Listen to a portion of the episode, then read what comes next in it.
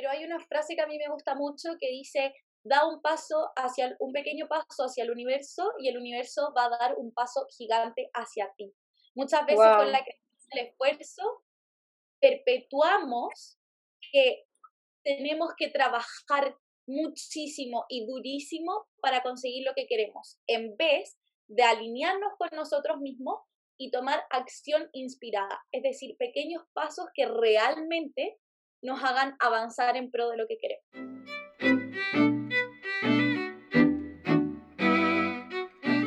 Hola, ¿cómo están? Bienvenidos, bienvenidas al nuevo episodio de la semana en Pausa y Café. En este capítulo contamos con una invitada que en verdad ya hace rato que queríamos tener aquí. Así que en verdad cuando la invitamos estábamos así como con muchos nervios encima porque no sabíamos si vería nuestro mensaje, si nos va a decir que sí. Así que en verdad estábamos el triple de emocionadas. De verdad que muchas gracias Sofía por estar aquí con nosotras. En verdad que tenemos muchas dudas, muchas cosas que queremos preguntarte y en verdad salir de este episodio como muy llenas de bastante aprendizaje y también saber un poquito más sobre ti. Para los que no sepan y en verdad no la conozcan, no, lo sé, eh, Sofía es life coach y emprendedora y hoy nos va a contar un poquito acerca de cómo fue todo esto para ella, cómo inició, qué significa el amor propio y muchas cosas que acá en verdad en el podcast nos encanta hablar y en verdad a muchas de las personas que nos escuchan eh, es, eh, siempre nos preguntan acerca de esos temas. Así que te damos oficialmente la bienvenida. ¡Bienvenida! Eh.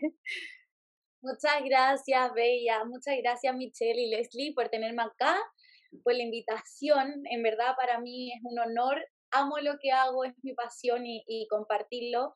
Eh, muchas gracias a, aquellas personas que nos están escuchando en este momento desde su casita, camino al trabajo, em, que se regalen este momento para ellos mismos. Gracias por, por su energía y por su tiempo, que creo que es lo más importante que lo estén compartiendo aquí con nosotras. Y nada, feliz.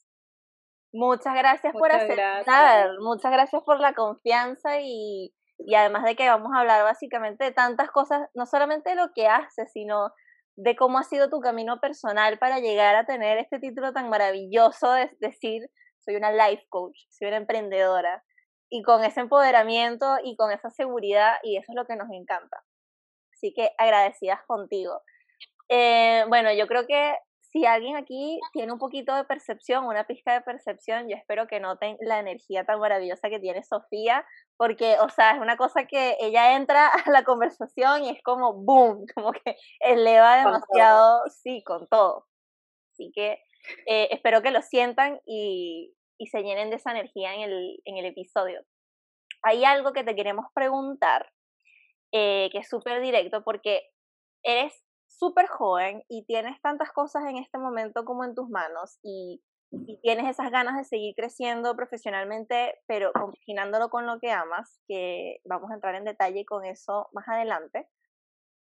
Y eso requiere igual un trabajo de confianza y un trabajo de empoderamiento. Para ti, Sofía, ¿qué significado tiene el empoderamiento? Wow, a ver, ¿qué significado tiene el empoderamiento? Para ti creo que es un estado, es un estado de ser. Eh, también creo que se cultiva. No es algo así como que, oh, I was born like this. O nada. Si quieres saber de dónde viene toda esta situación, em, no me gusta entrar en lo lleno en en mi historia de infancia, porque muchas veces la gente cuando escucha historias de infancia un poco difíciles, familias disfuncionales, etcétera, tiende a victimizar a la persona. Partiendo porque partiendo porque yo no creo en que nadie sea víctima de su vida. Más bien somos creadores, ya sea que creamos nuestra vida de manera consciente o inconscientemente. Pero dentro de esto quiero que sepan que Em, el empoderamiento, este, este power, este push, no siempre fue así. En mi infancia experimenté bullying, experimenté muchas situaciones, eh, tenía un padre ausente emocionalmente, que ojo, él estaba presente físicamente, pero muchas, muchas veces no se habla de lo ausente emocionalmente. Entonces, experimenté este sentimiento de unworthiness, como de no merecer. Y este sentimiento de no merecer generaba en mí este círculo, esta energía eh, de cero empoderamiento. No me sentía capaz de hacer nada. Yo decía, si eh, inconscientemente, claro, ahora de grande ya con las herramientas lo puedo racionalizar de esta manera, pero inconscientemente yo decía, bueno, si siento, si presiento que mis padres, que son mis progenitores, que se supone que son las personas que te deberían amar incondicionalmente, cosa que no pongo en duda que mis padres me amen, em, pero en este momento no lo, no lo percibía así, uno se empieza a cuestionar y empieza a decir cómo me empiezo a relacionar con el mundo, por qué, eh, y ahí entra el diálogo interno, lo más probable es que esto falle, lo más probable es que me vaya mal, etcétera, etcétera. Todo esto del empoderamiento surgió a través de un proceso interno, de observarme, de trabajar en mis heridas de infancia, de solucionar mis temas, mis memorias, mis recuerdos. Eh, en especial yo creo que con, con mi historia de, de bullying y, y, estas situaciones contractivas que experimenté y que hoy en día mm, siento que me hacen la mina power que soy y que todos somos. O sea, en el fondo está dentro de nosotros, es nuestra naturaleza ser power.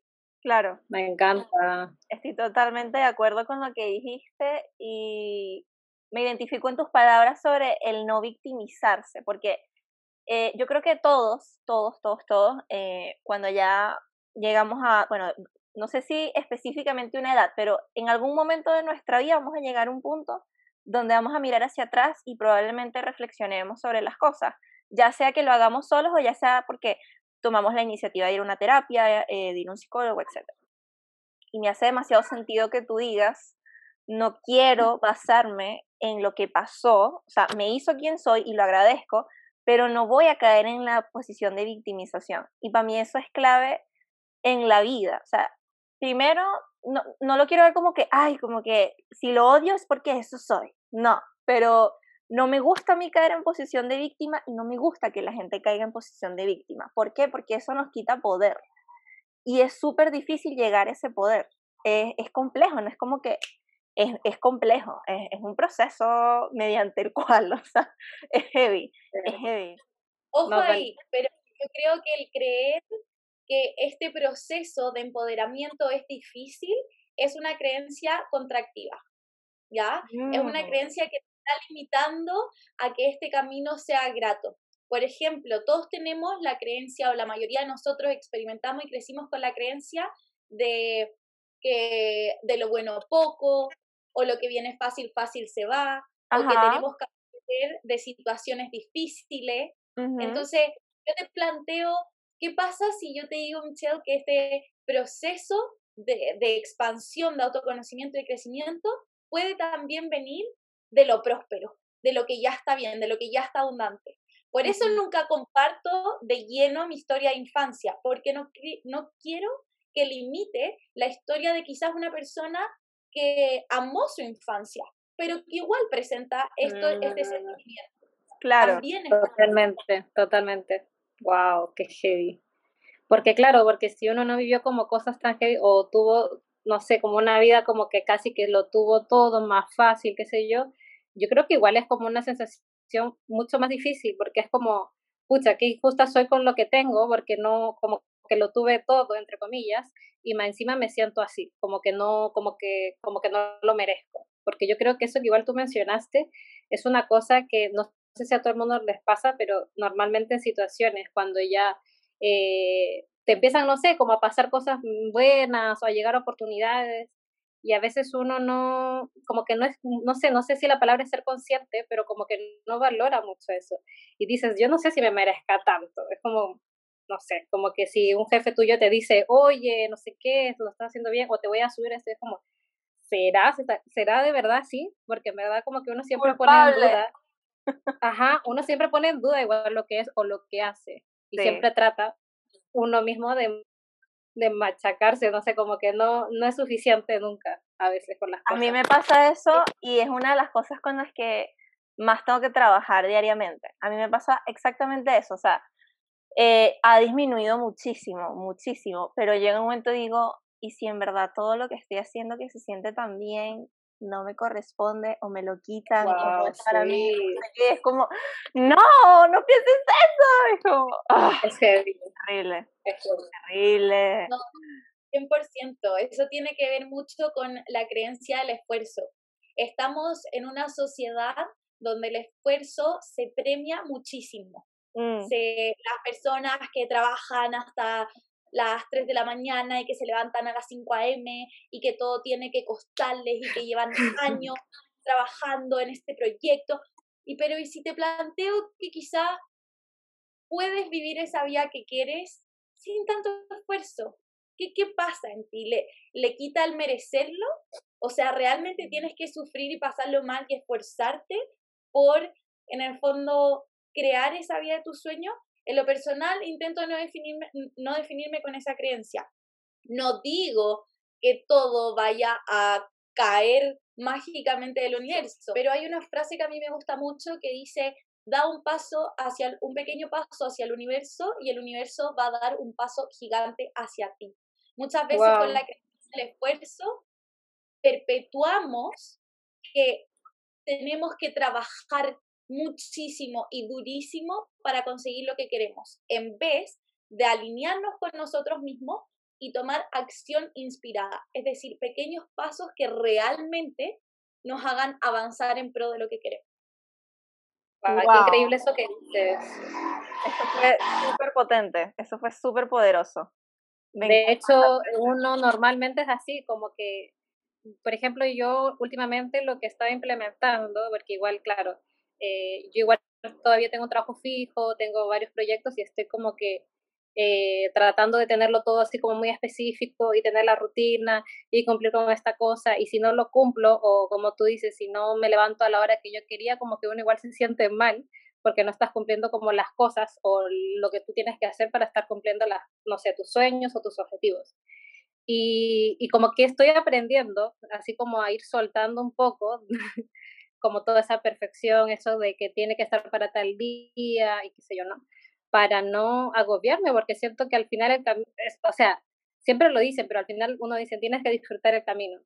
Pero igual es como, no es tan fácil igual como no, no agobiarte y no querer hacerlo todo junto. Entonces lo que estoy aprendiendo es a soltar y a flexibilizar un poco, o sea, como a escucharme y decirme, en verdad, tengo ganas de hacer esto, o sea, como me levanto y digo, tengo ganas de, de realmente ponerme, no sé, a escribir esto o a grabar esto. Y si no tengo ganas de esto, lo puedo hacer como en la noche o lo puedo hacer al día siguiente y no se va a acabar el mundo, ¿entiendes? Como claro. eso. Que igual es como un trabajo constante, pero creo que eso que dices es muy cierto, porque al final si tú no estás disfrutando tu día a día con las cosas que haces, y de la manera en que a ti te funciona, mm, creo que no, no estamos como en el camino también como correcto. Claro, y es súper heavy porque finalmente lo que es cuando uno tiene estas creencias metidas en, en, en, el inconsciente y que se vuelven parte de tu vida y cuesta tanto sacártelas. Porque claro, uno empieza a, o sea, porque si tú creas una rutina, en su mayoría estamos hablando en una situación en donde tú estás haciendo algo que disfrutas. Entonces, yo ahora tengo proyectos que disfruto hacer, pero entonces me agobio y me empiezo a estresar y es como, me tengo que recordar, oye, o sea, si tú estás disfrutando y se supone que estás haciendo esto por el disfrute y porque te gusta, entonces disfrútalo, carajo, o sea, no estés ahí porque no tiene sentido, ¿me entiendes? Hoy me pasó que yo soy como bien estricta, como, ay, necesito despertarme a esta hora, no sé qué, y hoy en verdad estaba muy cansada y dije, ¿sabes qué? Me voy a dormir un rato más, o sea, voy a darme 30 minutos más, no me importa y me funcionó demasiado porque como que me forcé a despertarme y me paré y tomé agua sentía la cabeza súper pesada y dije, no, así no voy a poder hacer absolutamente nada. 30 minutos, ni siquiera fue que ay, me desperté a las 12 de mediodía. 30 minutos más, 8 de la mañana. Ya, no pasó nada. Listo. Mejor. Y te levantaste mejor. Y desperté mil un veces mejor. Son las pequeñas cosas, no tenemos que hacer algo. Wow, increíble. No, de verdad, es súper heavy. Oye, Sofía, y aquí retrocediendo como en el tiempo, eh, o sea, por, por como tú comentas, tú tienes una, una, como una intuición bien, bien marcada y yo creo que probablemente es algo que siempre has tenido y empezaste a desarrollar en algún momento de tu vida, como muy bien. ¿Y en qué momento tú dijiste, sabes qué, yo quiero empezar a asesorar? O sabes qué, me gusta el tema de la terapia, me gusta el tema del emprendimiento, ¿cómo le hago? Porque creo que en uno de tus videos tú comentaste que habías dejado la universidad o algo así. Explícanos bien cómo llegaste a esto de, de las asesorías y del acompañamiento y si es que siempre quisiste hacer esto. Súper, gracias. Em, con respecto, son dos temas. Con respecto a la intuición, eh, bueno, creo que es nuestra habilidad natural, que todos lo tenemos. Yo la tenía bloqueadísima de frente. Así, déjame decirte que yo creía que no la tenía, partiendo por eso. No sabía su cuerpo, evadía mis emociones, es más, tuve un proceso de aproximadamente em, seis años en los que experimenté dermatitis atópica severa, que ya era una forma de mi cuerpo de expresar todas las emociones que yo tenía guardadas, de decirme, oye, amiguita, para un poco, date cuenta, reorganízate, llora, expresa, no sé, haz algo, o literal te a morir. Yo siempre dije, a mí me va a dar cáncer, lo tenía así súper manifestado. Por suerte me limpié de esas creencias. No te puedo creer. Era tanto lo que yo guardaba emocionalmente y que estaba, me sentía tan desconectada de mi cuerpo físico, wow. de mi feminidad. Por muchísimo tiempo no eh, experimenté mi menstruación, no la tenía. Que fue todo un proceso de volver a conectar mi cuerpo, de eh, descubrir mi placer, descubrir eh, mi feminidad, descubrir mi voz interior, escuchar mi intuición y confiar en ella. Porque una cosa es escucharla y otra historia completamente, o sea, claro, y otra historia completamente distinta es tomar acción y, darle el espacio para que en verdad se manifieste. Fue un trabajo interno potente y con respecto a lo de las asesorías, al, coaching, eh, bueno, como les comenté antes, mi historia de infancia la considero complicada, fue momentos muy oscuros y muy difíciles en mi vida, pero siempre, creo que siempre tuve como ese saber más allá del todo que había alguna forma de salir de ahí. O sea, siempre lo supe, como yo sabía que estaba mal, estaba viviendo un momento, eh, varios momentos, uno tras otro en distintos aspectos de mi vida, súper tormentoso, pero siempre con, con la calma o, o, la lucecita al final del túnel, por así decirlo, que tenía que existir la forma de crear tu realidad. Yo no me podía conformar con que la vida era simplemente venir para acá, sufrir, trabajar de 8 a 8 eh, estar al vaivén de lo que quiere la sociedad de ti y lo, que el resto espera de ti. Yo necesitaba sentir este gozo, esa energía, expresarlo en mi vida y descubrirlo, descubrir este tesoro y, compartirlo. ¿Me entendí? Compartirlo con todas las personas posibles. O sea, ojalá que todo el mundo lo sepa, ¿eh? es nuestra verdad, es nuestra verdad innata. Todo esto partió eh, bueno, como les comenté antes, mi infancia, etcétera, yo creo que el primer punto en el que empecé a decir, oye, mira, fallaba la cosa, fue cuando tenía aprox 16 años. Eh, yo ya en ese momento llevaba cuatro años de un recorrido espiritual profundo. La primera vez, por ejemplo, que me leí, no sé, el libro El Secreto, que lo más probable es que muchos de los que lo estén escuchando acá lo, lo conozcan. Eh, me lo leí a los 12 años. Ahí inició como un proceso, sí, pequeña. Em, inició un proceso como de cuatro años de empezar a aprender sobre las terapias alternativas, sobre asistir a psicólogas, distintas cosas. Mm. Y creo que como la, la, primera gran puerta fue a mis 16 años que yo me fui a vivir a Estados Unidos sola. Dije, necesito salir de este lugar necesito encontrar mi lugar, mi espacio y, el entorno en el que estoy viviendo no me está aportando, me necesito ir. A los 16 años, igual súper chica. Muy joven, muy joven. Yo jurando que estaba persiguiendo el sueño de aprender a hablar inglés porque esta es una anécdota personal desde muy, muy chica. yo no sabía hablar inglés y me paraba frente al espejo a hacer como que hablaba. No decía nada. La verdad no tenía sentido. No. Pero yo decía que hablaba. Decía que hablaba cualquier cosa y me imaginaba haciendo una charla, dando un speech, eh, hablando de amor propio. Y yo decía como, self-love, and self-care. Y en verdad no tenía ni idea lo que estaba diciendo, pero en fin. Yo decía lo mismo. Qué increíble. En tu subconsciente estaba ahí. Sí, siempre estuvo. Algún de hecho, yo siempre digo que el idioma con el que más cómoda me siento es el inglés. No sé por qué. Yo mi journal escribo en inglés por lo general. ¿En serio? Pero sí. Normal, es normal que eso. ¿No te pasaba que soñabas cuando chica que hablabas inglés y te despertabas y era como, obvio que sé hablar? Como, obvio porque lo soñé. me pasaba mucho de eso. Estaba ahí. era demasiado raro. Pero entonces, ¿a dónde te fuiste a todas estas? ¿Qué te fuiste a hacer? ¿Fuiste a terminar, me imagino, como la secundaria? Claro, fui, no, principalmente fui a estudiar inglés. Eh, hice un par de cursos como en business, fotografía, eh, mm. arte y, principalmente explorarme a mí. Y en Estados Unidos, todo el tema del desarrollo personal, yo me fui a Boston y luego a San Diego, California. California. La playa. Tú eres súper, tú tienes una vibra demasiado californiana, 100%, 100%. Me encanta. Con la tabla y el surf, me encanta. Sí. Gracias. Em, ahí yo creo que fue como ese big step into wellness. Como que ahí empecé a entender, ver libros, ir a una tienda que es de mis tiendas favoritas que se llama Urban Outfitters y tienen como este corner lleno de libros y cosas entretenidas y yo así como alucinando. Y ahí fue cuando tomé la decisión.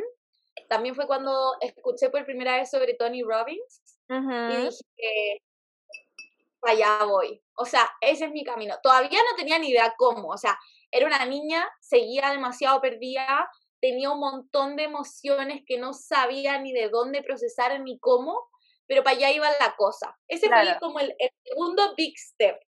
Y ya el tercero, cuando dije acá es, onda, remache, como esta es la respuesta, okay. estaba también en pro de escapar de mi situación, situación actual eh, me fui a vivir a España, viví en Madrid y en ese momento, esto fue en segundo de la universidad, hace dos años, tres años, 2019 si no me equivoco. ¡Wow! Eh, no fue hace mucho tampoco.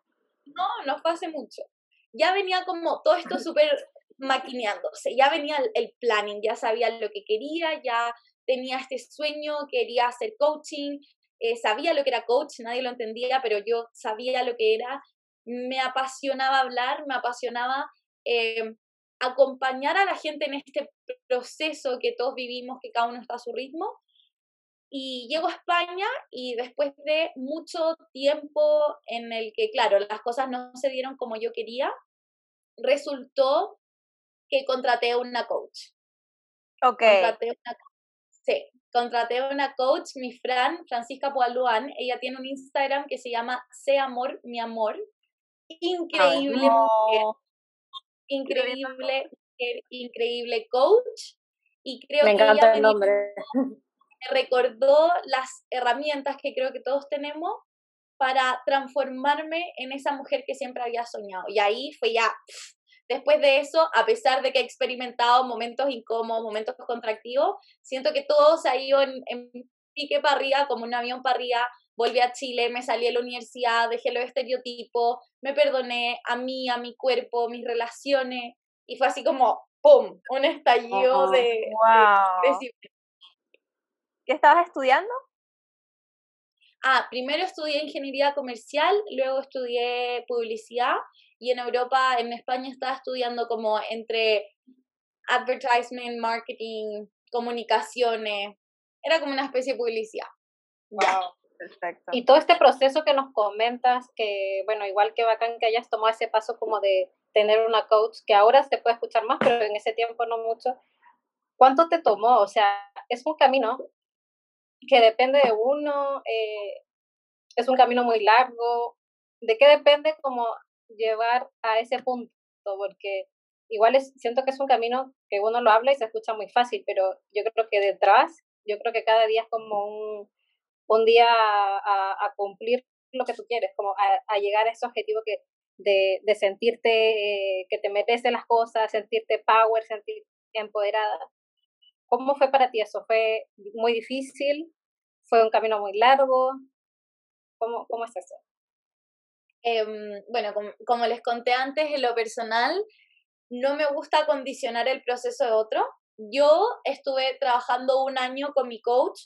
Yo empecé a ver cambios al mes. En, en cuatro semanas yo ya tenía cambio. En lo personal creo que esto tiene que ver mucho con, con, primero con tu relación con tu coach y con la persona que te está acompañando en este proceso. Hay personas que son de procesos más paulatinos, hay personas que, no sé, van a ir a una sesión, se van a leer la carta astral y van a, listo, entendieron todo y, ya, tuntún. Hay otras que realmente necesitan un proceso de acompañamiento, por eso, esto es distinto para cada uno. En lo personal, yo creo que llevaba muchos, muchos meses, muchos años de mi vida como con, con el, el, como con la cocinilla prendida y que cuando yo el step de, ok, onda, voy a contratar a una coach. Ya era como, como que les faltaba estar en el grado 98 antes de la ebullición del agua y de llegar al 100%, ¿me entendí? Pero fue como, yo siento que un coach te da las herramientas, bueno, este es mi trabajo, te da las herramientas específicas, te recuerda esas herramientas para tú ponerlas en práctica y llevarte acciones tangibles en tu día a día y crear la mejor versión que tú quieres vivir. Wow, Igual es súper increíble porque finalmente, o sea, digamos que todas las lecciones que tenemos en la vida nos van acercando a nuestro propósito si decidimos prestarles atención. Pero se siente como que realmente lo tuyo fue como un engranaje que, porque viviste muchos procesos internos que finalmente tienes que vivirlos en carne, entre comillas, o no necesariamente vivirlos, pero qué rico que los viviste porque los puedes transmitir en lo que ahora haces. Es como, mira, o sea, te lo digo porque lo viví, lo pasé, pasé de esa oruga a esa mariposa y ahora me siento bien y en algún momento volveremos a ser oruga y volveremos a, florecer nuevamente porque es parte del proceso. Pero qué maravilloso que lograste vivir esa situación y que te llevó a este punto. Y me preguntaba, ¿en qué momento empezaste como a, a meterte de lleno al coach de que tú lo ibas a hacer. Cuando, o sea, porque digo Tony Robbins a tu vida, que es como eh, en verdad una bomba, porque ese señor es como demasiado, demasiado power. Pero ¿en qué momento empezaste como a indagar más y dijiste, ya me voy a dedicar a esto? ¿Cuando llegaste a Chile o cuando ya estabas en España y, y te venías? Eh, la primera vez que ya como que empecé a investigar de cómo podía yo hacer una sesión de coaching, de qué necesitaba para yo hacer una sesión de coaching, fue, si no me equivoco, en agosto del 2017, ahí como que ya era como oficial, esto creo que sea mi trabajo, y me tomó mucho tiempo, yo era como muy cuadrada en ese momento, entonces lo primero que hice fue averiguarme como el área del business about coaching, como en verdad cómo podía montar un negocio de esto sin tanto entender qué técnicas iba a comunicar, como que todo era un mix intuitivo. Y en ese entonces tenía un canal de YouTube de viajes. Eh, eh, muchas de las personas que me siguen me conocieron en esa instancia. Yo en ese entonces ya sabía que quería hablar del coaching, del amor propio y la transformación personal, pero tenía dos creencias súper limitantes. Primero, ¿quién me va a escuchar? O sea, ¿por qué me pescarían? ¿Quién soy yo para hablar? Y segundo, la edad. O sea, además de quién soy yo para hablar, soy una pendeja de 18 años. ¿Entendí? Entonces era como este mix Huevón, total. No.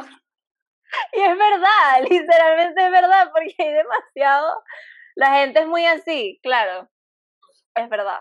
Entonces, era ese mix de entre estas dos creencias limitantes. Entonces yo dije, ok, me espero un poco, cuando cumpla 30 años me lanzo, pero por mientras voy a investigar, investigar, investigar, investigar. Mentira, y te pusiste una, como una edad encima.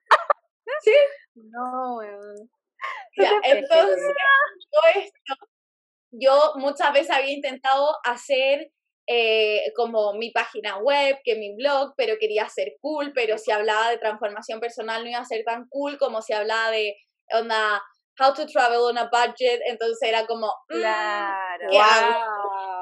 Y ahí, eh, cuando volví a Chile, dije, ya, me cansé. Que me escuche el que me tenga que escuchar.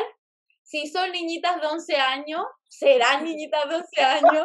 Si son señoras de 60, que sean señoras de 60, pero me amo, me acepto y, y quiero compartir mi historia porque sentía y siento que alguien le puede ayudar para hacer este camino de, de, proceso interno más fácil, más gozoso, más rico, más expansivo. Y entonces en agosto partí, en abril me certifiqué, en abril del 2020, del año pasado. En Ya en mm. diciembre, yo estaba, en abril yo ya estaba haciendo mis primeras sesiones y en un poquito menos de un mes, en un poquito menos de una semana se va a cumplir un año donde ya he trabajado con más de 200 mujeres. Eh, wow. Me encanta. ¡Qué maravilla! 200 vidas que cambiaste, o sea, o que estás cambiando en este momento. Qué heavy lo de que, que, que hayas, o sea, contar esa historia y decir, logré cambiar la vida de 200 personas, porque básicamente es eso, o sea, piensa que, me imagino que tú ya, ya viste esa analogía, pero básicamente lo que, lo que hicieron por ti o, ese acompañamiento que tuviste con tu coach, lo, se le, le estás dando ese apoyo ahora a muchísimas mujeres y qué bueno que dijiste como la palabra clave de todo esto, mujeres. ¿Por qué crees que han sido la mayoría mujeres de las personas que han llegado a ti? Y ojo, lo digo como con demasiado orgullo y demasiada felicidad de que sean tantas las mujeres que se están dedicando a cultivar de sí mismas, a cultivar de su mente, a crecer en sus proyectos. ¿Cómo te sientes tú con que sean tantas mujeres y por qué crees que haya sido ese el approach, básicamente? Em, a ver, primero yo creo en lo personal que, que yo no le cambié la vida a nadie. Y eso es la gracia de un coach. Cada una de las mujeres que, que trabajó conmigo y que me permitió entrar en su vida y compartir conmigo, cambió su vida ella solita. O sea, en el fondo uno puede comprarse cursos, puede inscribirse a talleres, puede que leerse el mail, que leerse el libro que escribió Juanita, que qué sé yo, pero en el fondo el que lo tiene que aplicar, que tiene que alinearse, que tiene que estar en el timing y que tiene que do the work, o la really do it, es cada una con, con, su vida, con sus childhood trauma, con, con sus experiencias, con, con su vida presente, yo creo que funciona simplemente como un espejo, como un reflejo en el cual, en el fondo, todo lo que está dentro mío, todo lo que les gusta de mí o todo lo que no les gusta de mí también está dentro de ellas. Y si yo a través de ser les permito potenciar esas virtudes que ya están reencontrando, agradecida completamente. ¿Y por qué creo que Sí. Gracias. ¿Y por qué creo que son principalmente mujeres? Bueno, primero, porque no trabajo con hombres. no, es, es un tema, en el fondo, sí, cuando hablo de, de asesorías de negocio, business coaching, sí le hago a hombres que quieran emprender, eso sí, pero la transformación personal interna y el trabajo de amor propio está principalmente dirigido a mujeres. Primero porque es mi experiencia personal, me sentiría mm. un fraude eh, en el fondo dirigiendo o pautando una charla, una, una sesión con un hombre que, que vive y tiene creencias completamente distintas a la que una mujer puede experimentar. Mm. Em, así que creo que por eso conecto más y porque estoy celebrando el, el reconectar con mi lado femenino, con mi energía femenina que la tuve muy apagada por mucho tiempo. Me encanta. Eso que nos comentas, perdón que te de que hay en una parte que tú igual hablas a veces en Instagram, que dices de que tú todas estas cosas que igual estás viviendo ahora y viviste igual hace un par de años, fueron cosas que tú empezaste a manifestar. ¿Cómo es eso? O sea, ¿cómo funciona? Porque en verdad, cuando hay alguien que está como detrás y, y nosotras te vemos, te seguimos, vemos las historias y se siente tan, tan genuino, tan cercano a las cosas que, que tú haces, le pones como todo ese amor, ya sea estar dándonos tu tiempo o estar dando una charla, son cosas que tú manifestaste, cómo lo hiciste, cómo, cómo nació esa idea, porque siento que es un mundo muy grande y no sé cómo funciona, porque siento que es como magia, o sea, ¿qué, qué tips nos das como para nosotros, uno poder acercarse un poquito más a las cosas que uno quiere? Porque normalmente uno quiere como muchas cosas, pero no sabe por dónde empezar, como que quiere que ya todo salga ahora. ¿Cómo lo hiciste? Ay, manifestar. A ver, eh, es uno de mis temas favoritos. Eh, todavía me siento como en el season mastering o como en, en esa etapa de como mastering este proceso. Okay. En que ya considero que puedo en un gran porcentaje manifestar mi vida de manera consciente, como si al principio en verdad no sabía cómo funcionaba, yo era una víctima de la vida, ahora siento que lo puedo hacer y lo que me apasiona es que lo puedo compartir con ustedes. Eh, en algún momento espero llegar a ese 100% cuando entienda de que en verdad todo lo que se presenta en mi vida yo lo atraje y cómo lo, lo atraje y etcétera pero todo partió un poco con este libro de la, de la ley de la atracción, eh, empezar a aprender de eso, luego investigar sobre Abraham y Jerry Hicks, eh, aprendí mucho sobre Omar Valen y los estados de ser, hice un diplomado en creación consciente de la Javiera Correa, eh, un montón de, de, de mini steps en los que uno iba entendiendo cómo pasar en estos pasos, cómo manifestar tu realidad. Yo les puedo compartir, no sé si quieren, un, un mini review en este momento de, en palabras simples, cómo crear tu realidad.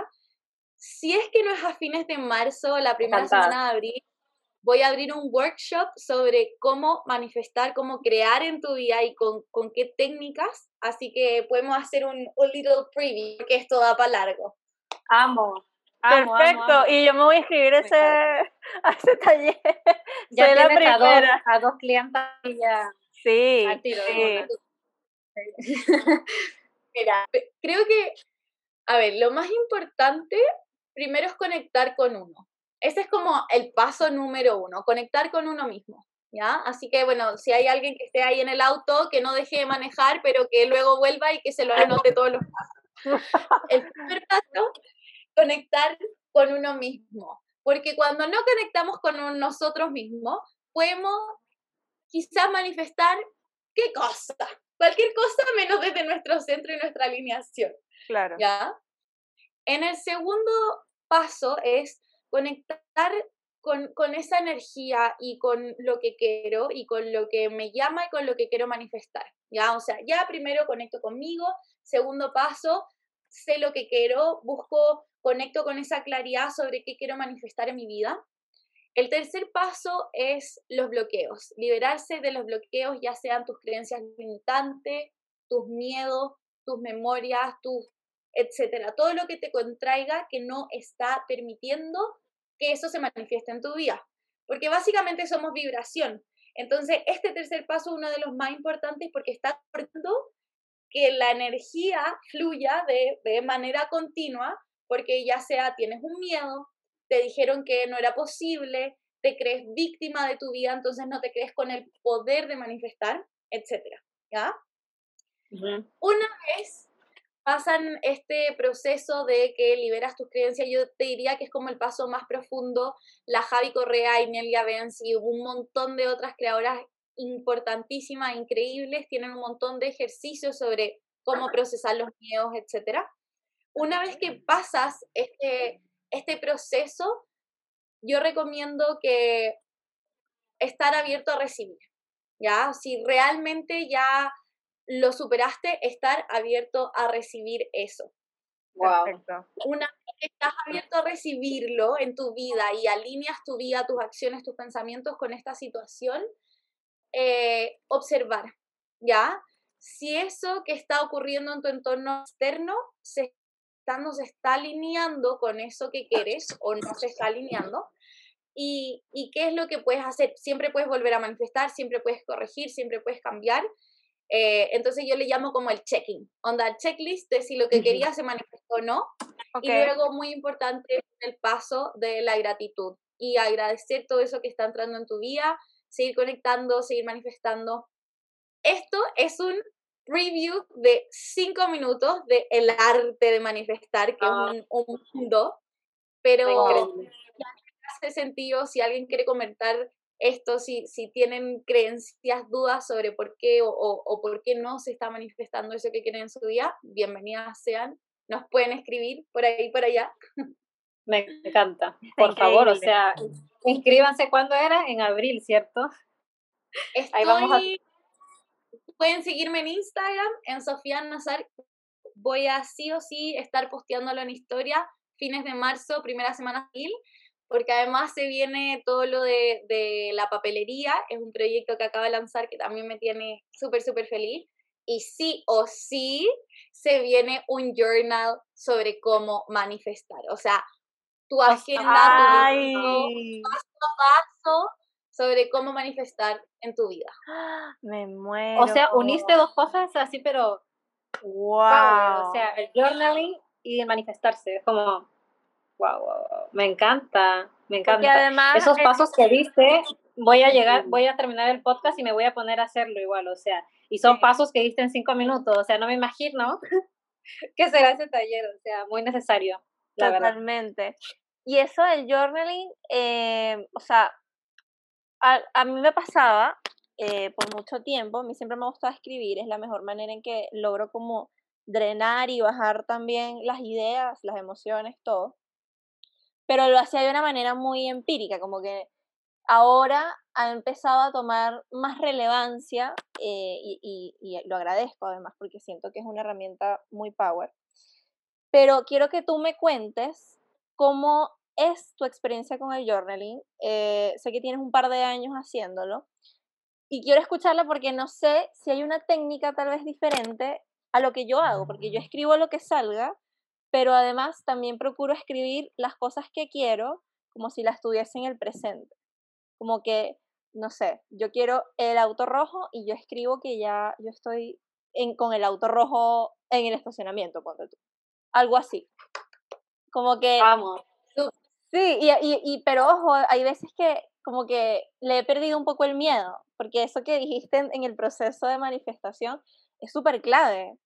Hay gente que dice, es que me da miedo perder, a mí me da miedo que se haga realidad y no saber qué hacer con eso, es como, como que no sé, quiero un elefante y se haga realidad, es como, ¿qué hago yo con esto? ¿Cómo voy a, dónde lo meto? ¿Me entiendes? Es como... Es como que no, no, sabía que llegaría tan rápido. Claro, y eso es como, eso es como muy fuerte también eh, asumir una nueva realidad. Entonces, para ti, ¿cómo ha sido el proceso de journaling y, y qué influencia, o si es que la tiene, eh, en manifestar? ¿Qué influencia tiene en manifestar?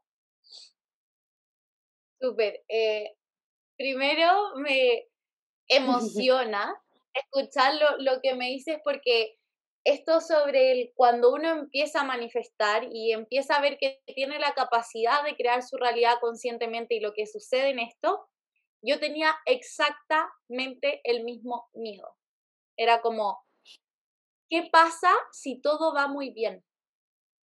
Como que yo sentía que, que, era como, no, no puede ser, era mi realidad, no era factible, no era, era como un sueño, sentía que me estaba desasociando de, de lo que en el fondo el colectivo estaba viviendo y yo me estaba yendo a otro mundo, a otro planeta.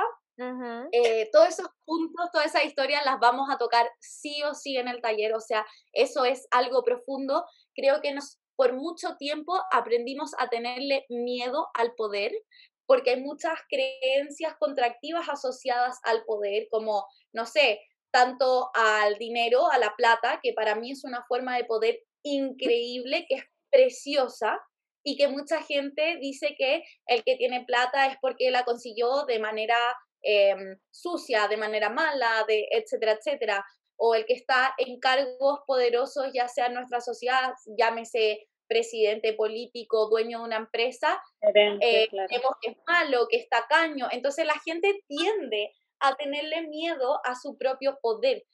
Pero simplemente el poder es poder y es precioso porque es nuestra naturaleza. ¿ya? En el taller sí o sí vamos a trabajar todas esas creencias que nos están limitando de sacar, y de sacar nuestro poder y expresarnos tal cual como somos. Hombres y mujeres seres poderosos creando nuestra realidad en todo momento. ¿Ya? Wow. Y al journaling, wow. Fue demasiado. Demasiado. Eh, con respecto al journaling, hoy es, yo creo que por lejos, mi técnica favorita. O sea, creo que es lo que me ha permitido eh, justo ayer estaba dando una charla en la Universidad de los Andes y, también me preguntaron algo muy similar sobre el journaling. La verdad es que yo lo comparto muchísimo porque es como mi happy moment y, es mi mano derecha. Y, y creo que una de las razones por las que la amo es una herramienta que me, ayuda, me ayudó a dar un salto cuántico en mi proceso de transformación personal. Primero que todo, es prácticamente gratis es algo que cualquiera puede hacer. No me importa, o sea, cualquiera tiene un lápiz y un papel en su mano. Ya, si te querís poner fancy, qué sé yo, ya, cualquiera tiene un lápiz y un papel en su mano. Solo la libreta que mira. A ti, a ti, listo, punto. A ti contigo. Este es un inner work súper potente. Es ir hacia adentro, es observarte, deconstruirte, mirarte, expresarte, crear, complementa todo lo que uno puede hacer en el coaching y es una herramienta para mantenerte como contable a lo largo del tiempo. O sea, lo poderoso que es para mí ir hacia atrás, eh, 6, 7, 8 años hacia atrás, incluso más, estamos a 2021. Yo hago journaling desde que tengo aprox eh, 12 años, pero más de lleno a los 14, 15. Ver esos diarios, ¿Tiene los diarios guardados? ¡Wow! ¡Amo! De, de mi historia, de lo que iba sintiendo, de mi emoción en el momento. Entonces, los invito a todos a profundizar en esta técnica. Es increíble, te transforma el verte, objetivamente el verte, el, el, el observarte, te hace más, te hace conectar con ese poder que tú tienes porque cuando te conoces, eres imparable. Cuando sabes lo que te gusta, cuando sabes lo que no te gusta, por dónde es lo que quieres atraer en tu vida, qué, etcétera, eres imparable. No importa quién se entrometa, no importa la situación externa, porque eres tú y ti mismo con todo tu poder viviendo y expresándote plenamente. Wow. Entonces, me deja sin palabras, o sea. Sí, no. Literal. No, sé qué Sí. O sea, ahí está el secreto, o sea, el escribir. Yo también tengo un libro, va, un cuaderno, que una agenda muy antigua que la escribo para no gastar otras hojas, pero no soy tan constante porque no me doy el tiempo de hacerlo diario. Y soy un poco también como perfeccionista hasta en ver qué voy a escribir. Pero también empecé como a hacer eso, como a poner objetivos como, así como, no sé, como anuales, semestrales, pero conseguir ese hábito como de hacerlo todos los días, todavía no, no lo he podido como poner en práctica, la verdad. Bueno, como, como, dijo Michelle, yo también les voy a compartir algunos de mis top secrets about journaling. también. Ya, me encanta. Se viene un Journaling 101 o sea, se viene así completo, curso completo sobre cómo, cómo mi chica agarro una hoja, un papel y me autocoacheo. Onda, Como lo que tú estás diciendo sobre el poner metas, etcétera, hay muchos tipos de journaling, ¿ya? Principalmente journaling es el arte de escribir, el arte de expresar uh a través del papel, que yo recomiendo que siempre sea físico. Uno obviamente hoy que está de moda como que el iPad, Apple Pencil y bla, bla, bla, y que el journal digital eh, es factible, pero creo que la magia que ocurre entre tu mano, un lápiz y un papel físico es, it's powerful, babe. Sí. se siente. Totalmente. Entonces, dentro de los tipos de, de journaling que existen, existe, claro, el Manifestation Journal, lo que estamos hablando antes, el ejemplo que dijo Michelle, que es una de las formas, escribir lo que uno quiere como si ya hubiese sucedido, es una de las técnicas para manifestar. Está el Gratitude Journal, que es principalmente escribir eh, y mm, observar estas situaciones por las que me siento agradecido, conecto con mi gratitud, permito que la abundancia entre a mi vida, veo lo bello en mi entorno, etc. Está el Expression Journaling, que es en el fondo literal expresar tus sentimientos, tus emociones, qué está pasando, qué estás viviendo en ese, en ese periodo de tu día.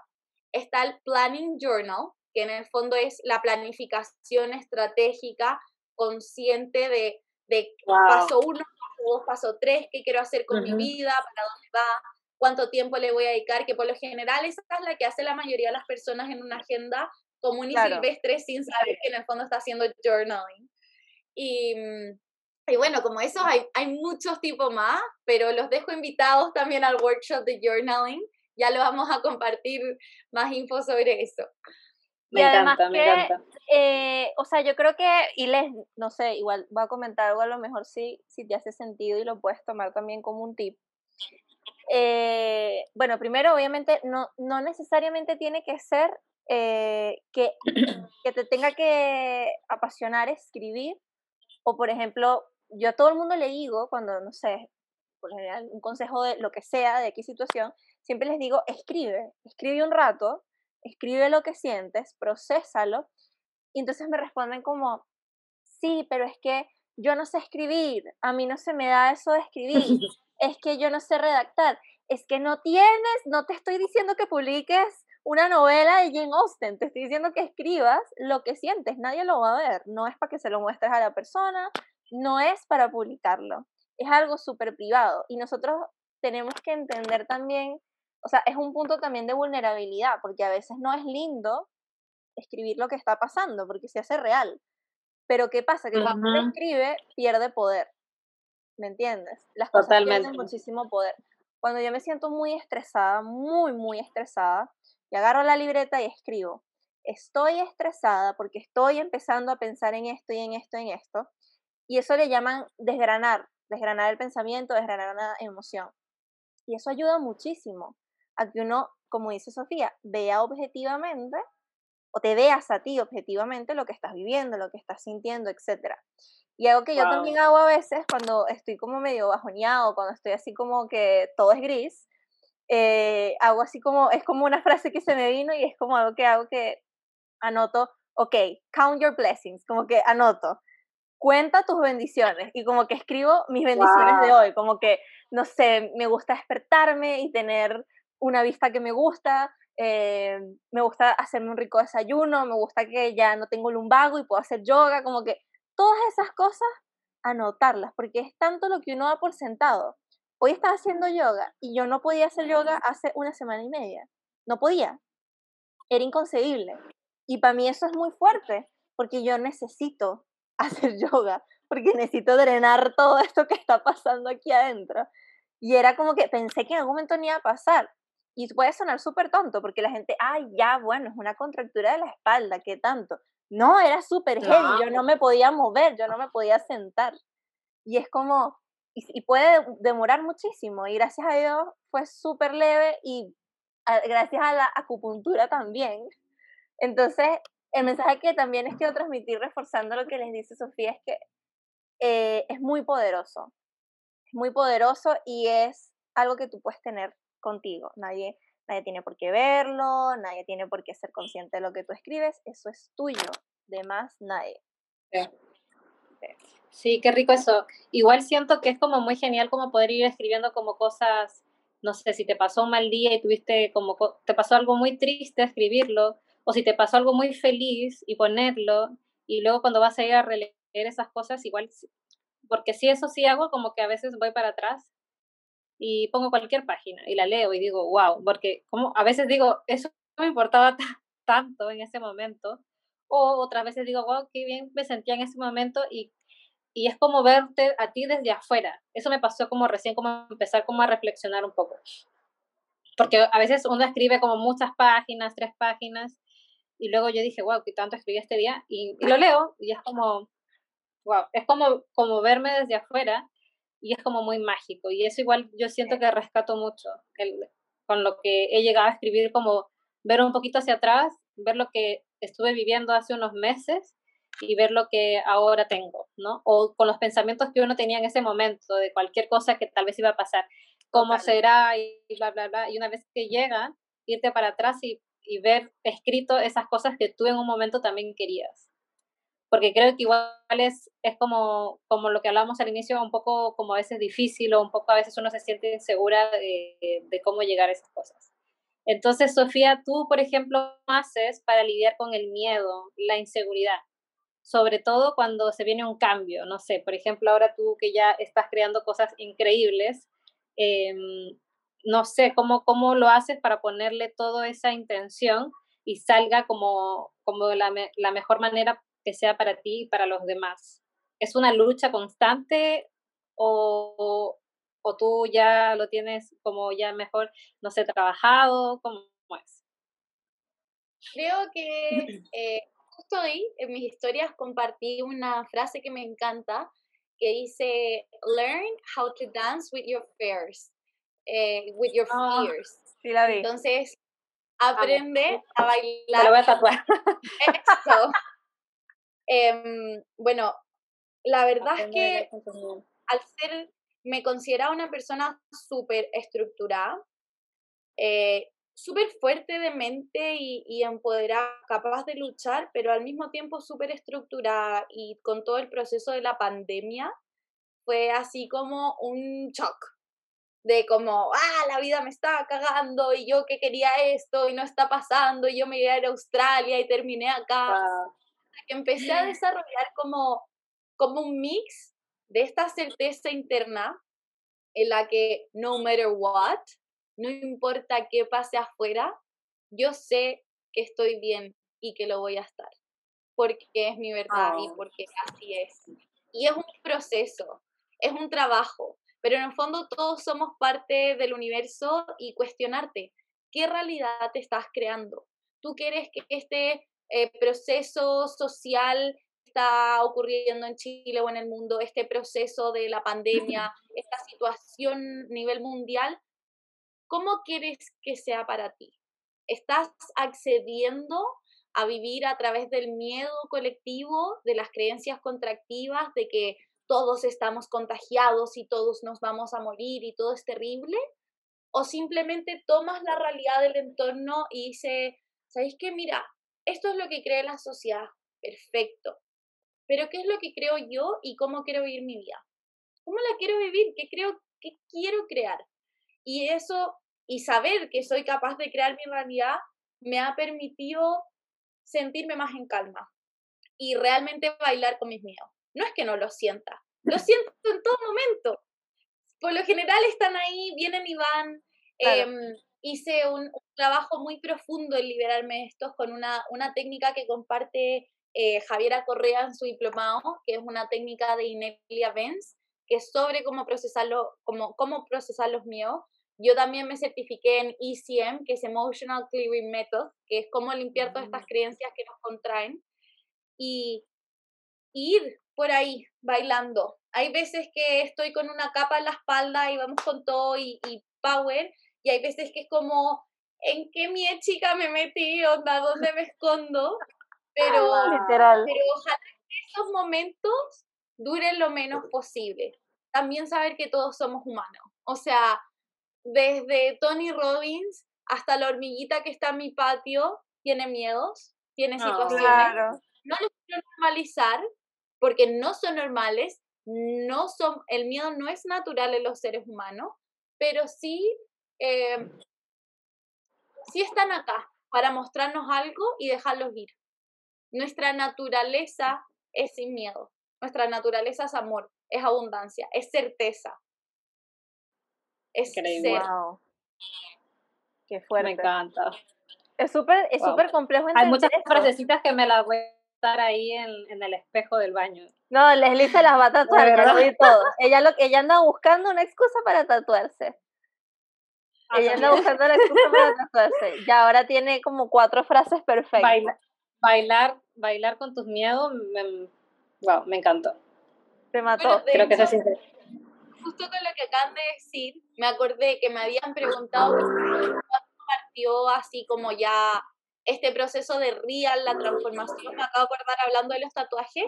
Yo tengo un tatuaje acá en el, en el brazo derecho que es una luna, que de hecho es, es el logo de mis dos marcas, y que además la luna dice Self Love Club, el club del amor propio. Eso oh. me lo tatué el 15 de febrero del 2019 y creo que fue el día en el que en verdad... Es en serio. Me comprometí conmigo y dije, esta es, este es el camino. Wow, o sea que ya pasó ya como cerca de dos años. O sea, dos años ya. Sí. Wow. Qué Me encanta. Como que literal como que lo firmaste en tu piel. Qué increíble. Me encanta. Oye, y para empezar a cerrar el episodio, queremos saber, Sofía, ¿qué significa para ti el ser exitoso? Porque obviamente sabemos que a nivel colectivo hay muchos conceptos de lo que es ser exitoso. El trabajo maravilloso, en, un en una buena empresa, con un buen sueldo, el auto, la casa, la familia, los niños. Pero para ti, qué significa en este momento en tu vida el éxito y qué te gustaría que los demás también se llevaran, a pesar de que el éxito, pues obviamente cada quien lo ve a su manera, pero qué te gustaría que la gente también lo viera como algo exitoso. Em, wow. En lo personal, creo que, que el éxito es la capacidad de en el fondo, no matter what, no, sin importar lo que el resto espere de ti, tu, entre comillas, destino escrito, que la gente cree que tiene que seguir un patrón porque la familia, porque esto, que los amigos. No importa qué esté pasando en tu exterior, para mí el éxito es esa alineación interior de lo que sientes piensas, dices, haces, está alineado y se siente congruente y se siente como una verdad expansiva en tu vida. Ya sea irte a vivir un cerro o crear una compañía multimillonaria, no matter what, es la línea con, con en verdad tu propósito. Yo creo que es em, tomar acción liberarte de eso, crearte, vivir tu mejor versión, crear tu mejor versión. Para mí es eso, sin, sin importar cuál sea tu mejor versión, sin importar lo que quieras manifestar en tu vida. Para mí el éxito es que recuerdes y que tengas presente de que tú creas tu realidad y que la estás creando en todo momento y, y ojalá que te crees una realidad alineada con lo que en verdad quieres, con tu propósito y tu misión. Wow, Qué bello. Me encanta. Además que me encanta porque yo quiero tener una empresa multimillonaria y vivir en un cerro. Bacán. Mejor todavía. Así que está maravilloso. Oye, no, de verdad, muchísimas gracias. Creo que siempre con la Les decimos que todos los episodios que tenemos en los podcasts eh, son un regalo para nosotras, porque terminan siéndolo son un despertar y, una cantidad de respuestas a preguntas que ni siquiera sabíamos que teníamos eh, que se nos dan. y este episodio ha sido la prueba viviente de eso, de que qué bendición y qué maravilla, y hoy anotarlo en la agenda. Gracias por tener un podcast y por tener invitados e invitadas como tú. Tan bacanes, sí. Sí, sí, esa es la palabra, tan bacanes, que nos hacen ver tantas cosas tan increíbles tan, tan increíbles, de verdad. Personalmente estoy súper agradecida contigo por tu tiempo, por tu confianza, por depositar también toda esta información con nosotras y por estar acá. Y también por todo por lo los secretos. los secretos. Todos, yo ya lo tengo acá todo anotado, o sea, yo me voy a poner aquí a trabajar, o sea, de verdad que muchas, y empezar con mi journaling más consciente todavía. De verdad que muchísimas, muchísimas gracias por la sinceridad, por abrirte tanto con nosotras, contar desde lo personal, porque claro, cada uno al final vive su historia, pero eh, siempre está bueno como saber, yo no soy la única a quien le pasan estas cosas. Creo que nos sentimos menos solos en ese proceso. Totalmente. Y en verdad, muchísimas gracias, de verdad. No, nada, Bella, les quiero agradecer a ustedes, em, a las personas que nos están escuchando en este momento. Gracias por crear espacios como este, gracias por compartir, por su tiempo, por su energía. Realmente gracias por la invitación. Yo también me llevo muchísimo de estos momentos, el aprendizaje, el conocerlas a ustedes, que son dos mujeres maravillosas, em, el que sigamos co-creando proyectos en un futuro y, mm, y nada, que me den el espacio de, de, compartir todo esto, estas herramientas, ya saben, están súper invitadas al taller de manifestación y al workshop de journaling, ambas y todos los que nos están escuchando.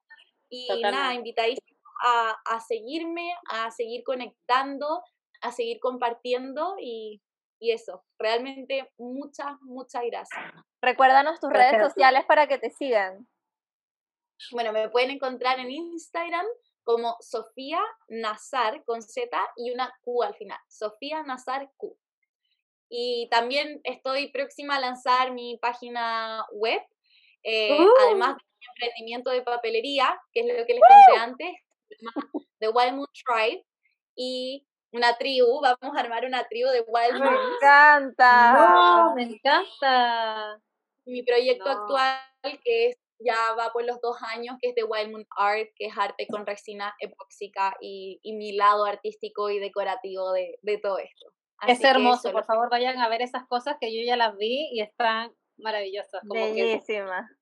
transportas como todo lo que te gusta, que creo que tienes como mucha eh, como que unión o cercanía con el mar y, y me encanta que eso también se, se, se, vaya como la pintura que utilizas. Sí, sí, está increíble. Así que esperamos no sea la única vez por acá, nosotras hablamos de todo, así que yo creo que van a venir muchos más temas donde vamos a pensar nuevamente en ti. Así Totalmente. Que, muchas gracias. muchas gracias por tu tiempo. Muchas gracias, Sofía.